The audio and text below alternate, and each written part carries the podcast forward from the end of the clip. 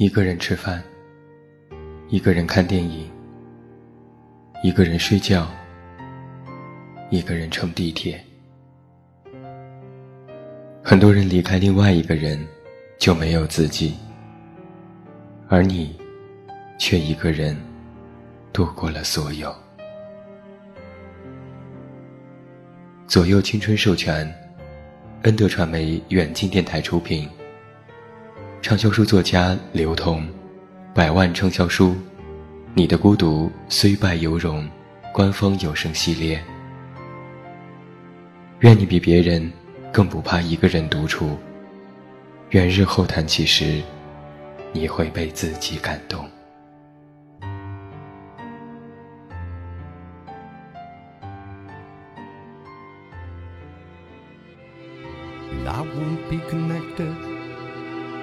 For be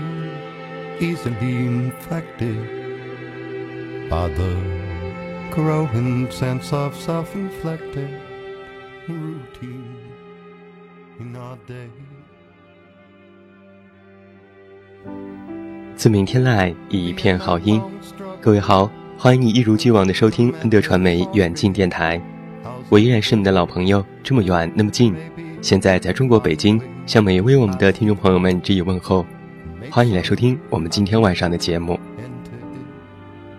那在今天晚上的节目当中，远近依然会为你带来畅销书作家刘同百万畅销书《你的孤独虽败犹荣》官方有声系列。今晚为你送上《妈妈的钱都花在哪儿了》。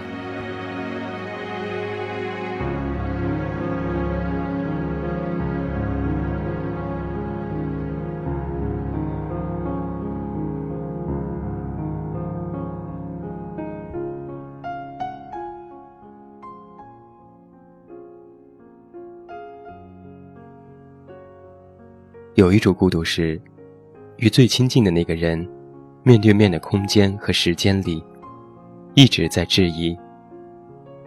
而当你转身离开，却瞬间意识到自己的过错。工作第一年认识两位大哥，我才知道一个月的收入的个人所得税，居然可以被扣一千五百块以上，比我的月薪还要高。去了北京，找到第一份工作，我才知道原来真的有超过三千块月薪的工作。原来我也能拿到六千块。后来的日子，我不停被这些事情脑震荡，只能在心里默默的哇哇哇的叫。为什么其他人都荣辱不惊，而我却痛哭流涕，感动到不能自拔？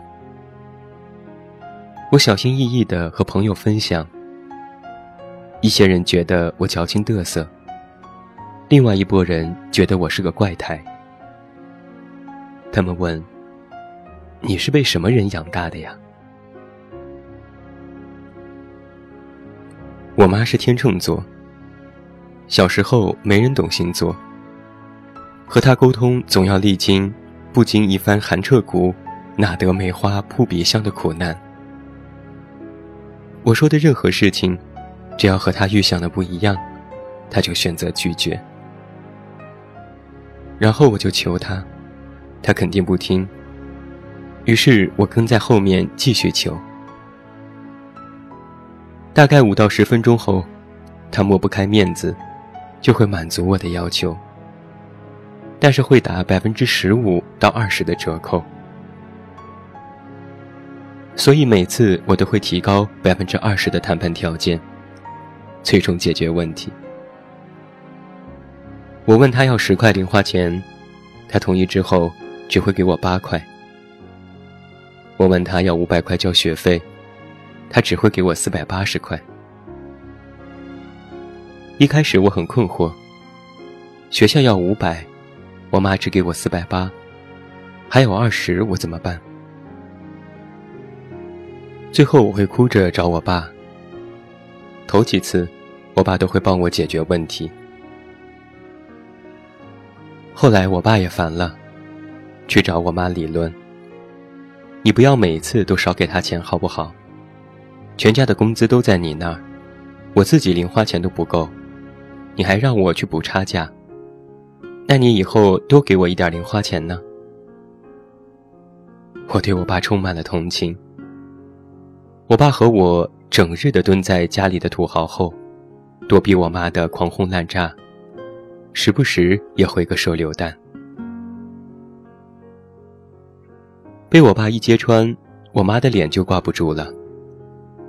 从上下五千年我们家如何建立开始，谈到他俩结婚多不容易，亲戚没给赞助，生病没人照顾，自己说动了感情就开始流泪。等他哭一阵，我就会轻扯他的衣角说：“妈别哭了，爸爸也不是有意的。”他不会理我，继续哭个五分钟。然后拿出钱包，把剩下的钱补齐给我，然后多给我两块，全当我配戏的价码。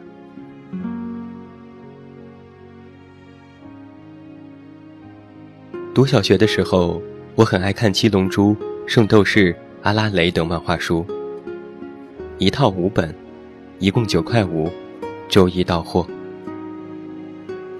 我跟我妈提了几次，她也不接茬。我就只能跟在同学后面，和他们混成好哥们儿，然后才能领号轮流看。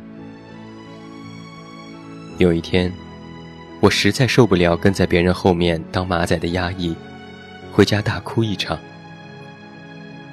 我妈问我怎么了，我说别人都有零花钱买漫画书，只有我要蹭书看。我妈默默地叹了一口气。走进自己的卧室，我每次都认为她是走进卧室拿钱包。等待剧情反转的我，每次都是抹干眼泪跟了进去。他从抽屉里拿出一把工资条，然后和我坐在床边，跟我说起他和爸爸的工资来。我瞄了一眼。他和我爸的工资加起来还不到两千块。妈妈说：“一家三口，你有学费，我们有伙食费，家里还有很多亲戚。一个月家里只能存三五百块。不是妈妈不愿意给你买，确实是怕万一有个突发状况呀。”我突然就不想要漫画书了。我觉得我妈都给我摊牌了，拿出了那么私密的工资单，就是把我当做大人看待。我不能做幼稚的事儿。从小学到初中，到高中，近十年，每次我想买点好东西，他就都会拿出他和爸爸的工资条给我看。工资加在一起，永远都不过两千块。所以，成长期的我多多少少有一点懊恼，觉得自己扎针时波澜不惊，一潭死水。以我那时的智商，压根儿就想不到，我妈给我展示的工资条，永远都是他们九十年代的工资条，一月到十二月反复使用，吐血都来不及了。我是一个不关心国家经济的人。不知道国家的 GDP 增长，工资也要相应的增长。正因为我不知道的事情有很多，所以我妈给我穿过我小姨的衣服，节约钱呗。她也不管是不是镶着金线的蕾丝边儿，有没有人会嘲笑我，搞得我至今都有点怪娘怪娘的。我爸妈都在医院上班。下班没点儿，我妈说：“如果你进来回不了家门，困了就躺在门口睡一会儿。”我就真的会坐在水泥地上，靠着门，没心没肺的睡觉，搞得我至今能适应任何环境，倒头就睡。我有时觉得我妈做一名护士真是可惜了，她应该被聘为国家的特级导游。因为同样的话，不管他说了多少次，都能够声情并茂，一副情窦初开的模样。你看，我和你爸的工资加在一起都不到两千块。我们一家三口，你要读书，我和你爸还要生活，家里那么多亲戚，一个月根本存不到什么钱。将来你读大学的生活费怎么办？将来你结婚怎么办？我妈对我未来的规划很远。她说婚要给女方很多钱。没个十万不行。现在一个月只能存五百块，一年还不到一万块，得存十几年。万一有个突发状况，我就不用成家了。他真的就把我当成废物了。事实证明，把我当做废物可能也是对的。从小学起，我的成绩就不好，毫无意外。读初中时交了小几千的建校费，读高中时交了大几千的建校费，考大学时因为分数不够进入补录档，要交好几万的额外费用。几万块呢，可以买我几条命了。我在家里多浪费一滴水，我妈就要骂人。开了空调出房间一分钟，她就要把空调关了。客厅的灯几乎不开，只放个小台灯在茶几上。想着想着，我自尊心全无，枉为人子。我对自己的未来完全绝望了。我妈问我：“你真的想读师范大学吗？”我点点头。我妈让我跟她去了银行。柜台上，我妈从包里拿出了几个存折，把钱都取了出来，然后把挎包贴身带着，领着我坐上火车，直奔大学的招生办，吭哧吭哧把钱交完，然后扭头对惊魂未定的我说：“你真走运呐，交钱还能读大学，很多人交钱都读不了呢。”我含着泪。猛点头。那个数字，对家里来说算是很多很多。他应该存了不少年。我要零花钱的时候，十块钱都像是要了他的命。可一旦要帮我了难的时候，他取钱的速度就变成了抗洪抢险的解放军。后来我在北京找到了一份工作。跟他炫耀工资居然有六千块钱耶！他掐指一算，给我下了一个命令，请每个月给我和你爸寄四千块回来。我还没有开口，他就噼里啪啦的又给我洗脑。你知道我和你爸每个月工资多少钱吗？你读书花了那么多钱，还为亲戚借了不少。现在不节约，到时你结婚怎么办？我帮你算一下，你的房租九百块，伙食五百块，再留六百块零花，剩下的全部给我。唉，我怀着一颗颓废到死的心挂了电话。我对钱的概念不多，我只是知道家里随时都缺钱，所以从工作开始我就没有大手大脚过。三十岁之前没有出过国，只旅过一次游。二零零六年的春节，我领了一万块的奖金，决定我妈和我爸每人给五千。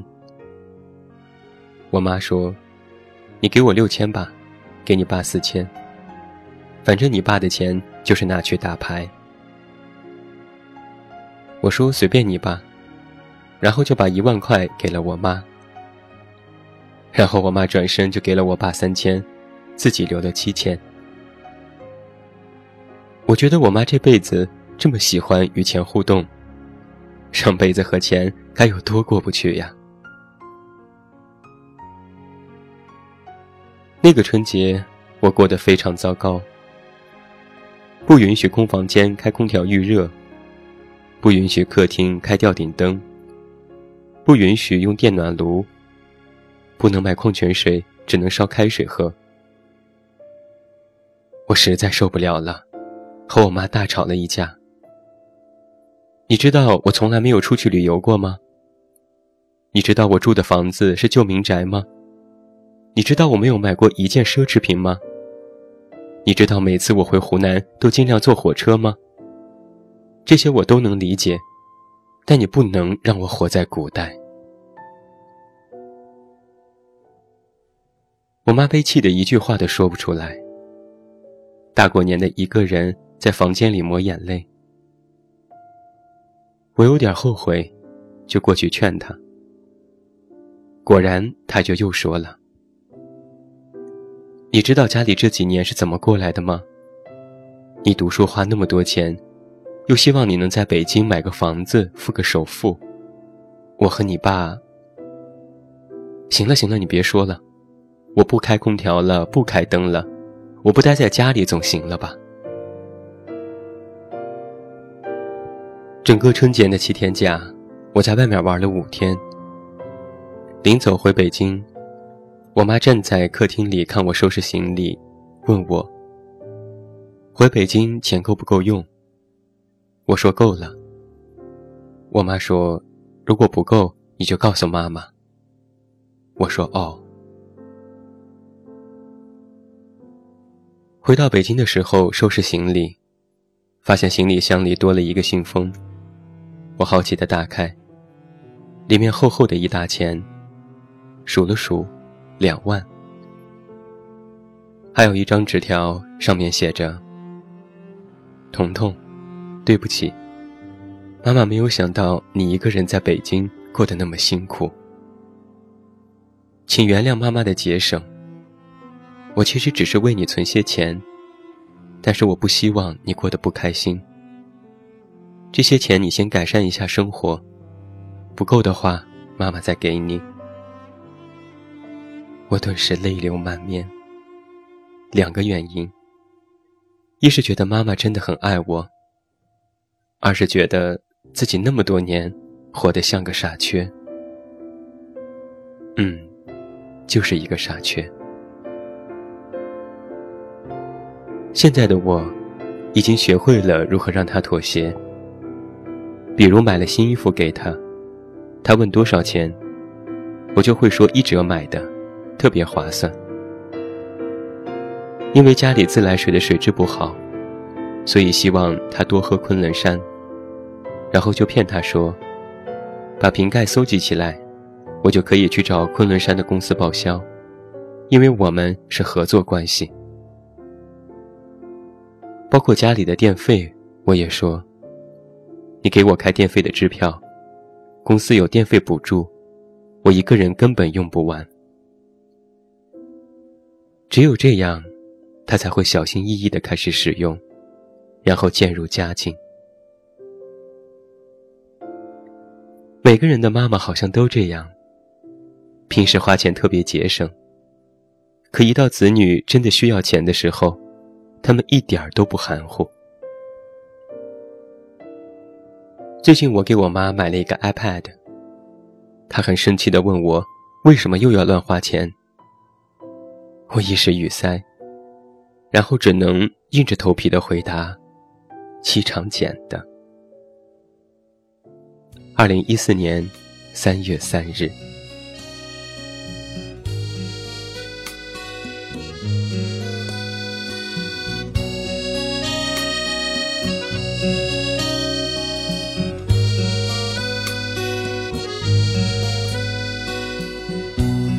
我家楼下的空地是一个电影院，夏天的夜晚，它不再出现。如今的孩子们已不懂得。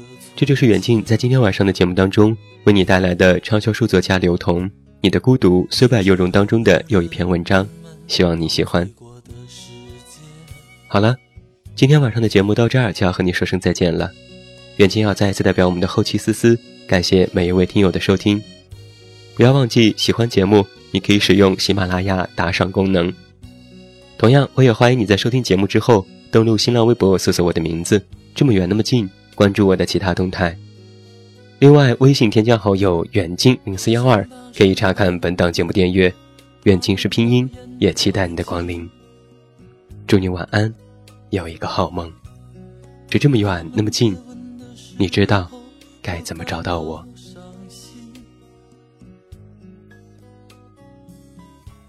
在银幕的下面，孩子们做着游戏；在电影的里面，有人为他哭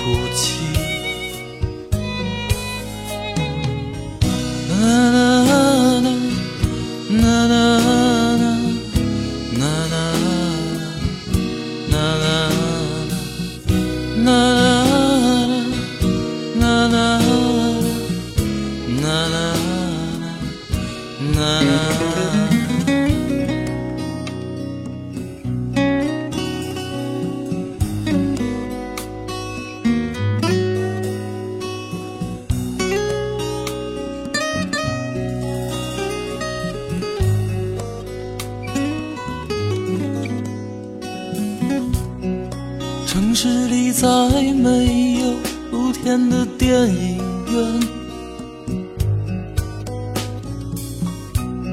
我再也看不到银幕的反面。你是不是还在做那时的游戏？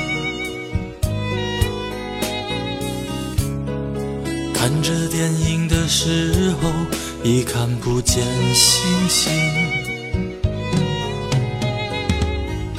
啦啦啦啦